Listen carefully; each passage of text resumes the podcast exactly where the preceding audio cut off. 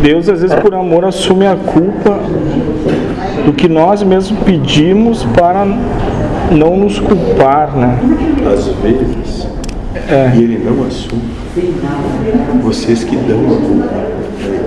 Sim, ah, aconteceu lá, foi Deus que quis, mas foram eles que pediram, ou eu pedi. Exatamente. E daí põe a culpa em Deus. né?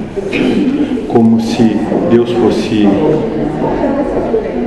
um cachorrinho que podem dizer como tem de se portar. E vocês, grandes senhores do universo. Sim.